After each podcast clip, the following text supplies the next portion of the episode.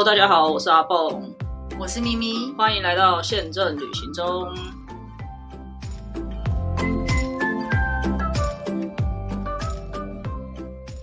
哦，大家好，我是阿蹦，我是咪咪。好的，最近呢，相信大家有看到许多的新闻，还是只有我看到？因为米姐就是她没看到。我最近都沉迷 VR game，所以我都没有打开新闻看。哦，好吧，那可能我太太熟悉去收集这些新闻了。然后也有很多人出国去，然后回来就有分享一些他们在国外看到的状况。对，那根据新闻的报道以及大家所回来转述的，就是哎，欧美机场都挤满的人呐，大家都有各种的旅游潮啊什么之类的，以后未来旅游一定会大爆发。那这样跟乱象有什么关系？对，我们还没讲到乱象嘛，我们只是先说这是大家看到的状况，但也的确有一些乱象。那乱象呢，我们待会再讲，因为要讲乱象之前呢，就得先从我们这两年到底是怎么过的说起，然后还有就是。之前其实我们有提到说，我们认为等航班慢慢恢复到正常的情况之后，票价就不会这么高了。就是大家说之后旅游会变得很贵，因为票价会变高。但我们之前的论点是说，我们觉得等航班恢复到一定的情况之后，票价会降下来。但现在的问题是，航班恢复不回去那个情况，这个也跟现在的乱象是有关系的。那等下可以跟大家一起就是说明一下，我觉得。呃，应该应该是说，不是说不能回到之前要看疫情之前的，应该说，呃，就是不是说不能回到疫情之前的规模，而是说，我觉得那个恢复期是需要一阵子的，不是说马上就可就可以到达那个地点那个地方，所以才会有人说可能会有一阵子旅游成本会变得非常的高。那没关系，我们等下可以再跟大家做一些分享。那我们就先来聊聊。唉，过去这已经两年半了，今天已经八月二号了，到底是怎么过的？我还记得那个时候应该是二零二零年过完农历年回来，然后我最后一个航班是三月。对，因为过完农历年回来之后，民航局就陆陆续续，一开始其实不是全封的，一开始是可能先说啊，意大利先封，我记得意大利好像是第一个。最危险的是过年的时候你买的口罩后来都被政府征收，所以你就算线上买了口罩。就等于没买到，然后那些那个叫做什么，呃，就是电商都会跟你说，就是退钱给你或不扣你的钱，因为他们全部口罩都被政府那个收走，那时候才觉得有点恐怖的感觉。我记得我过完年放假最后一天要收假回来台北。的最后一天，我们还回乡下，就是彰化的外婆家。然后我妈还说，要不要在这边先买一些口罩，不然你回台北会买不到。那那时候我就想说，哦，好啊，那就去找一找。结果乡下的药局也是什么都买不到。对，后来是我妹好像在她家那边跑了很多很多药局，才帮我买到，勉强买到一盒吧。所以我就带着那一盒口罩回来台北，然后就过着很可怜的生活。后来是一直等到配给。才有，我觉得最先会缺，是因为可能中国那边也很缺口罩，我们都会开始寄给朋友，有没有？然后他们买不到，我们就帮他买。还有国外的朋友，美国好像什么，就是他们比较先开始，他们也买不到口罩，然后大家就帮我买。后来就是禁止嘛，你也不能寄寄出去什么，所以大家才开始紧张，然后就实名制开始买口罩。对，一周只能买五个。总之就是过年的时候，大家感觉有一点这个气氛，但其实没有。还没有到达那个最可怕的时候，然后是过完年回来，政府的命令一开始我记得是先说封了意大利，然后它是陆陆续续的。我们每天有时候朝三暮四啊，早上收到一封新的民航局公文，下午又来一封新的民航局公文，就是每天都在会来好几次，说现在又封了哪里，现在又封了哪边。然后因为那个时候我还在韩韩籍的航空公司，所以我记得应该也是在三月中。左右就收到了一封禁止前往韩国的那个讯息，然后再隔一天，好像还是没有隔多久，就马上全世界都封了，就是台湾人你哪里都不能去了。那大部分的航空公司都是在那个时间点开始把所有航班给取消的。我们是，我们是算很后面才取消。你们的取消就是在。他发了那个公文，那个公文是三月二十三号。之前的话，有些人不去，然后就要退钱啊，干嘛？所以其实后面忙的是忙那些退票啊什么的，还是小忙一阵子，但是是忙没有收入的忙。对，没有错，就是还是小忙了一阵子。但是我记得很清楚，就是政府一下那一那一张公文纸说禁止出团，然后台湾人就是所有全世界都划成红色警戒区域之后，我想说，哇，公司这时候应该会很紧张，马上应该就会开始要想说，那要怎么处理那些已经买票的客人啊，然后要怎么安排那些票务的一些事情。结果你知道我们公司做的第一件事情是什么吗？我们老板马上就发了一张纸说，哦，好，那下个月开始你们不用每天来，然后就要我们排假了。就是第一时间公司没有去做，当然还是有啦，就是还是有一些部门在 run 那些 daily 的工作，但是人资的动作也很快，马上就通知说下个月开始你们就是减薪，就是呃一个礼，我记得一开始的时候一个月是只要上一个月要多排八天，一开始就是多排八天，对，然后就是除了你自己的。红见红就休的周休日跟国定假日以外，你要再另外再休八天，那八天就是没有薪水可以拿的嘛。然后大概持续了四两一两个月吧，然后发现哎，好像真的没有恢复的机会。就是公司观察了一阵子，发现哎，好像真的在在那个途中，当然都会有说啊，那我们先加回来三班，然后时间近一点的时候又看想说啊，这真的不行，然后又取消掉。我们最我放这两年我放过最多的。时候一个月是多放十二天，就是在那个韩韩韩商的公司的时候，对，所以呃很痛苦，因为除了没有收入以外，第一个是没有收入以外，第二个减少了，你很没有，呃，对啦，减少收入，第二个是你真的很无聊，嗯，虽然很多朋友都会有点。羡慕带有羡慕的语气说，呃，就是可以好好休息啊，干嘛度假？可是你要想，你就是没假可度啊，不是你有假没办法度。对，然后你因为你的收入很有限，我记得我那个时候原本的薪水，然后打完折干嘛有的没的，然后因为那个时候的公司在桃园，所以我如果有上班，我还是要通勤去桃园，那个成本还是挺挺高的，所以我那个时候有时候一个一个月领下来的钱可能。不到我当时第一份工作的的，就是我当当时我刚毕业的时候领的第一份薪水，可能都比那个还低耶，可能了不起就最高工资多一点点，最低工资多一点点而已，就真的很可怕。所以那阵子我甚至去打了很多杂工，闲着没事还去跑夫胖的。哦，另外一个很艰难的点是，你不知道什么时候会结束。对啊，他可能突然，因为我们老板甚至是很。他不会现在就告诉你说啊，那你未来三个月都是这样。你如果他他如果告诉你未来三个月都是这样，我可能还可以去找个临时工，就是不管是谁还是麦当，无法预测，对他也无法预测。所以，我们每个月的班表，比如说下个月九月的班表，他可能会在八月二十号左右才告诉你说啊，下个月我们还是一样休多休八天或多休十二天。哦，我懂。然后你还要去排，因为。你那个时间点还还有其他同事，他还是会希望办公室有人，所以你还要去排说啊，那我休哪几天？那你休哪几天？那他也不喜欢你休很长，你可以说哦，那我一号到十五号都不要来，我十六号到月底每天每每个上班日我都来。老板也说呃这样不行，就是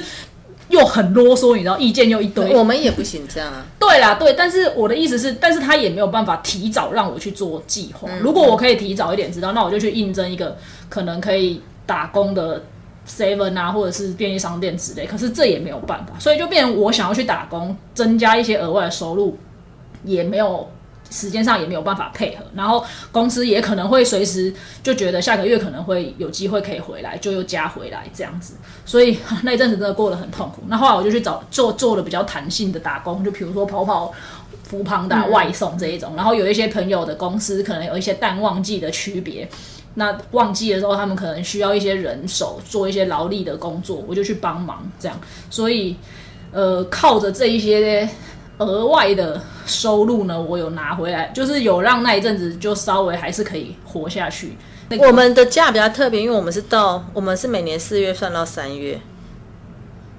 哦，不是，对不起，一开始我们是用 on board 日算，那我是九月 on board 的，我刚好是二零一九 on board 的，所以本来是算到隔年的。呃，就是八月是你的一年的完整假，就后来他为了统一计算，所以他就是规定每个人都是四月到三月这样。嗯，所以我就他就会算说，我到三月之前我还剩多少天假，然后他放在四月让我休，然后就是给我钱。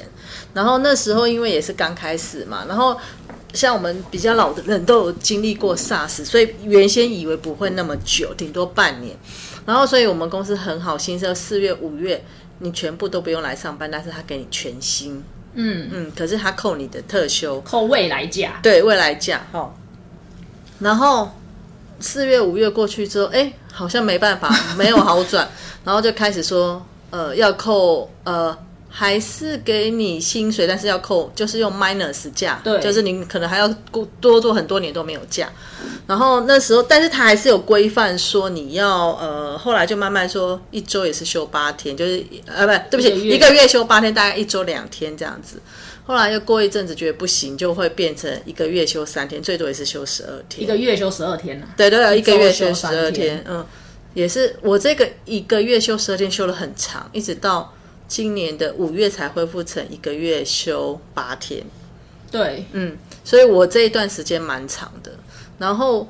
我觉，所以其实我觉得在台湾台籍的那些航空公司员工真的很幸福，没错，这就是我接下来要讲的、哦。刚刚的我们要再补充一点，政府并不是完全没有做事啊，就是像我自己除了去打工。额外的兼差之外呢，因为政府有一些什么充电再出发、安心就业啊等等之类的，大家都还是可以去申请。所以坦白说，不无小补啦，还是有补到一些。对，但是的确，刚刚明姐要讲的就是台籍的航空公司真的很幸福。其实几乎都没被捡到。其实据我们所知，一开始他们是有一些动作的，有可能有呃鼓励大家去休假啊，然后那是鼓励，没有强迫。对啊，没有强迫，然后也有可以，你还还是可，但还是有一些是可以申请一些什么特别事假什么，就是还是有一些方案出来让让他们可以去，毕竟这个时间点就真的没有什么没有什么事情做。那个特别试驾，绿绿航空有特别试驾，可是他们就很，我觉得他们已经很佛系，所以他们的员工叫到叫，他看看我们这些外籍，他就觉得他多好。他那个特别试驾是说，你请两天，我给你三天，嗯，哦，等于说你休三天只要扣两天的钱呢，嗯嗯，而且他没有强迫你多少，可能你就是配合一下，可能主管也有压力，你配合一下，一个月休个两两三天这样而已。然后、呃好像那时候我的朋友都是休四天，等于就是可以有拿六天的假这样子。嗯，比起我们八天、十二天的好很多，好不好？而且他们没实施多久，他们就全部恢复，因为我他们觉得他们也有政府的压力，就是。就是政府可能也不想要这些指标性的公司有一些很大的、但是那些钱都是我的纳税钱啊。对，没有错。但是我就是我请这些国际航空公司对我们心存感激，好吗？真的，我觉得他们就是我觉得国籍的航空公司在这两年半，虽然大家都很辛苦，大家都过得很很痛苦、很煎熬，可是我觉得至少在生活无余这方面、薪水这方面，他们算是比较有保障的。至少政府是保障保障他们的，这是真的。对，而且我们还算比较好的哦，很多外籍航空公司，呃，裁员很多人，没错，这就是我接着要讲嗯的。其实我虽然我刚刚讲的，我觉得我很听起来我好像很很可怜，就是薪水砍了很多，但是假也很多，然后很无聊。可是坦白说，我自己是觉得我已经很幸运了，嗯因为我基本上这两年半。工作都还是稳定的，那每个月虽然被砍，但你至少还是最少我拿过六成，最多好一点。那有些有时候老板可能想说，哎、可能会恢复，或者是老板其他的收入可以 cover 的时候，他就有调整，所以我最多有拿到七成八成左右，就是我一直在这个 range 里面来来回回，所以我觉得。我已经算是非常非常幸运的人了，可是有非常多的航空公司，外籍的航空公司在台湾，很多甚至就销声匿迹，对，有些好一点的，不要讲出来是谁，某某北美大航空公司，本来分公司也是风风光光的很多人，现在可能都只剩下个位数的的人头，然后他们本来也是个位数，没有没有没有，本来那个你忘了。没有，本来是大概这样，本来启示那个照片，整个办公室女子军团这样而已有多少人？这样而已啊，还有机场的人，我记得蛮多人的。嗯对，嗯现在也只剩下个位数的人，更不用说大家这可以讲没关系。亚洲航空亚航当时在台湾也是非常叱咤风云，非常大的 LCC，然后办公室也很多人，他们甚至机场有自己的 team。嗯，到现在每个业者都会在抱怨亚航根本找不到人，就是但是好像听说他还是有人，但是就找不到人。就他可能把所有人都勒掉了，那就剩下一个大老板，就是他原本害的人这样子。好像是是听说，可是后来最近有又有传闻，好像是说是是行销的人留着，所以就反就 anyway 他们就找不到人就对了啦。agent 都找不到这些航空公司，那原本我们觉得很大的这些公司，人都要么就被勒掉，被勒呃。被勒掉已经算是最惨的了吧，因为你就直接没有工作了。那有一些稍微我听过稍微没这么惨的，可能就是哦，那我就给你领最低的那个，那叫最低的薪资，那你也不用来上班，你就自己去想办法。这个是我们还讲的是航空公司哦，没错你是属于航空公司的员工，那很多是总代理的更惨哦，就是你可能根本就没了，总代理也没了，对哦，他撑不下去了。然后也不需要这么多人了，所以我们认识很多人，他们就根本就转业了。他说他 再也不要回到这个行业了。然后我们也有听说，他转业了之后才发现，天哪，原来旅行业的薪水这么的，跟别的产业比起来，感觉上成长的几率，呃，成长的机会没有这么的的大。对所以大家反而转了业之后。我们问说，哎，那未来如果这边慢慢复原之后，你们还有没有想要回到这个产业？其实我觉得有一部分的人他是持比较不想要的，就是他现在已经转业之后，他也稳定了，他其实没有一定要再回到。我觉得就是看。你第一个就是你年纪是几岁，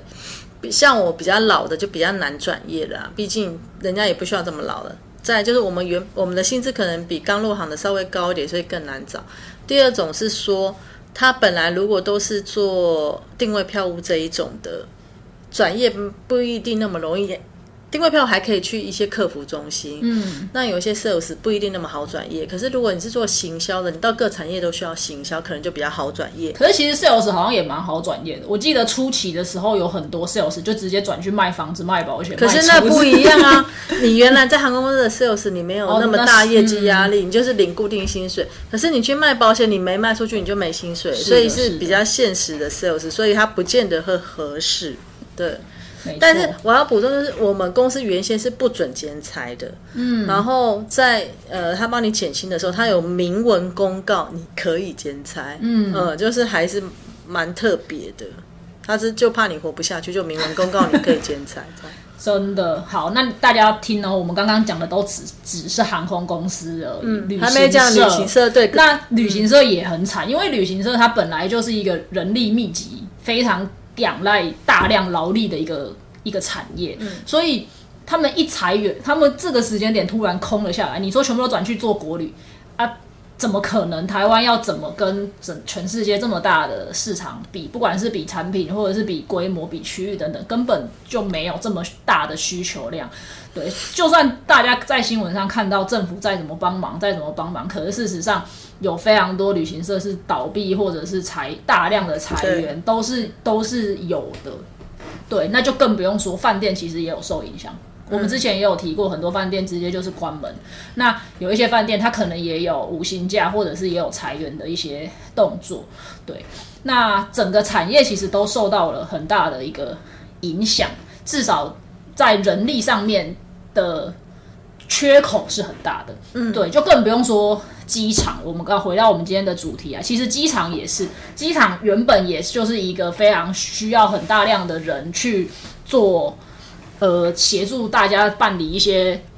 报道，或者是协助大家在机场的一些事项的一些工作，所以它本来的人力需求就很大。那在疫情期间，你没有这么多飞机的时候，就算你货呃货的处理的人跟客的处理人本来就是分开的。那当然，我们知道有一些公司它做了一些调整，它可能会把让你去互相去支援，可是事实上。也有一些公司，它是直接就把机场的人力给精简到最最节省的情况，但据我所知，一样的就是国际航空在这一块，他们也没有做任何的调整。对我自己的有有一些朋友也是在国际航空公司担任地勤的工作，他们说的确班没有这么的多，可是事实上并没有什么大量的裁员这样子的情况产生。对，那国外有一些案例是，比如说像 ANA，它的、它的周边企业很多，所以它就可以出向，就是对派到那边。他就把很多人转移到他各个产业去、我们公司也有派去什么电子公司或什么什么公司，就对他就会把你派去那边，这样子让你可以有路活下来，这样子。没错，但这样子的情况，其实在台湾都是没有见到的几乎没有看到，几乎没有见到的，所以我们会很难想象，在这个产业现在缺工的情况到底有多严所以重。我觉得其实政府假设不幸有这 政府机关人听到，其实日后这个是可以建议，因为我们是身为航空旅游业，其实像很多，比如说北市观船局好了，或者是各县市政府的观光单位，其实我们有这些能力可以释放出去，变成一个 part time 的工作去那边帮忙嘛，就是一些观光产业的付出，你不一定一定要给呃。就是那种叫补助金，然后让我不做事，我也可以去帮你想一些 idea。我们之前工作上，因为常常政府单位他想要做一些宣传，可是我们实际作业的人会觉得这个不切实际，或者是什么，可以用借用我们以前的经验来让这个观光可以更好的推广。嗯嗯，就不要只是发钱了。对虽然虽然明文是说呃有一些上课的机制还是什么的，但是但大家都没在认真上课。但坦白说，那个是有有一些 困难点在的啦。对，简单来说就是这样子。那回归到今天的重点，就是我们想我想要分享的是，我刚刚一开始提到的各大机场的乱象，因为这个。呃，如果大家有看新闻的话，就会有发现，因为这个旅游市场的爆发，所以有很多出游的一些需求。那欧美有一些航空公司，它在画班表的时候，可能就会比较乐观一点，或者是他就是为了要因应这样子的需求，就画了非常多的航班。可是最近有非常多的新闻是，比如说某某航空公司又取消了多少的航班，哦，那不是机场，就是因为他可能拍了的是，没错就是空服的那个对他，你看他画了这么多航班，可是事实上他可能机组人员是不够的，这是一个。另外一个我也有看到一个方向是说，因为大家现在对于 COVID 这个东西还是有一些。嗯，你不要说在意吧，就是像台湾也是啊，你现在中奖了，你还是要在家里嗯自己休息。那在国外，虽然他们看起来比较没有这么在意，可是事实上他们也有类似的一些心态，就是啊，那我如果不小心得了，我还是要有在家里休息的时间。所以原本的这些人力，你以为他可以回来工作，可是事实上也会受到这一些突然发生的紧急因素影响。我们可能还要讲一下，就是说空，对不起，空服就是不管是前舱的，像机师也好，或后舱的像空服员也好，他们的回来不是像我们这样，他们还需要再重新训练，嗯，啊、然后机师需要时数，他不是今天回来就马上可以上上上去作业，所以他必须要前置期。然后你突然那么多航班，然后而且呃听我有看呃其他的 YouTuber 他拍，他他们在美籍的话，他们一开始一画就说我一年休一年，我一年后再回来。那你临时要叫我回来，我可能还没有想好要回来，或没有安排好，我没有办法及时回来。对然后他们的那个国内线或者是欧陆线又这么多航班，没错，嗯，对，所以对航空公司来讲，这也是一个挑战。就是虽然很多人回来了，我也可以画画航班，是很简单的嘛。反正我就我有那么多飞机在那边，我就就把航班塞满，这个画是很容易的。可是事实上有没有人可以去飞，这会是一个问题，所以会导致。最近可能有一些很，大家会看到有一些航班的取消的情况非常的严重。另外就是机场的服务供应，它也是没有办法去满足整个人人流的需求的。最近最大的新闻应该就是英国 Heathrow 机场要限制来客的数量了，所以很多航空公司一直在调整自己的航班，或者是还有航空公司说要告他们，对，还有航空公司说要告他们，那就是因为呃，在机场除了航空公司的人服务你之外，还有一些机场的地勤人员，你的行李送到那个机器里面之后，总要有人帮你 take care 吧？那还会有一些海关的人员、检疫的人员等等的。那这些人员都会因为在疫情期间受到一些影响，不管是缩编了，或者是调到其他地方去也好，等等的。那现在航班突然回来了，他们吃不下来这个容量，而且这个需求是比疫情之前可能更大的需求。有些地方它的航班量已经说什么恢复到疫情之前，甚至比疫情之前更多了。所以现在回来不只是恢复到疫情之前，可能是有超过那个之前的情况的。那这些机场现在一时没有办法运作过来。我记得有一个。我不知道你知不知道有一个 YouTube，他是专门在健美的，他也去了一趟欧洲回来，然后台湾的吗？台湾人，台湾人。然后他回来之后，他的行李没有回来，但是这种不是那种 random 的，很运气不好的，因为那个航班上面，他回来之后，航空公司就贴了一张公告在登机门还是哪里，反正就他下飞机之后就看到一张公告说，呃，本班机有七十五件行李没有回来，你要请请你确认一下有没有在上面，就是在机场，因为他 handle 不了。好，对，就是你你虽然报到了，你 check in 了，行李也送进机那他器，后后送会回来吗？啊，运气很好，他的回来可是这这个没有办法保证的，因为你怎么知道他要花多久？然后他在这个 handle 的过程当中，会不会又他做哪一家？出什么问题？我不知道哎、这我不晓得。该是好，我真的不记得，所以就不要讲。对，所以这也是一个可预见的情况。那还有。他有也有另外一位 YouTube 也有提到一个情况是，天哪，那个在机场要 check in 的人龙是很很可怕的。他国外的机场吗？对，在国外的机场，他可能已经提早两三个钟头去了。那大家一开始的时候都还很、很、很那个那个叫什么，很很能悠闲很能理解这个情况，所以大家就乖乖的排队。结果眼看着不对，时间越来越近，越来越近，可是一直没有。被就是可以可以往前进，可以去 check in 的这个感觉，结果最后因为太多人没有登机了，登机飞机还 delay，为了要接起这些，因为你缺你的地勤人员变少，你缺运动做变慢，其他都变慢，而且重点是航班也变少，所以每一班的人就变多了。对，所以种种因素就会导致这个塞车。因为我们的好朋友 Ted 哥哥也是，他 stand by 到最后一个他才上，而且是利用以前的关系，然后机场主任带着他同，就是机场主任不是都会有那个 pass，带着他跑跑跑跑跑跑嗯跑进去对，跑进去。对，所以一般的可能就会来不及。那但是呃，话又说回来，我们讲了这么多例子，等到台湾要开的时候，台湾的相关单位有没有先想好？其实我们也会遇到这个问题，没错，就是前面的前置，我们现在还没开，有没有先找这些人回来？比如说我说的是机场的人，不是航空公司的人，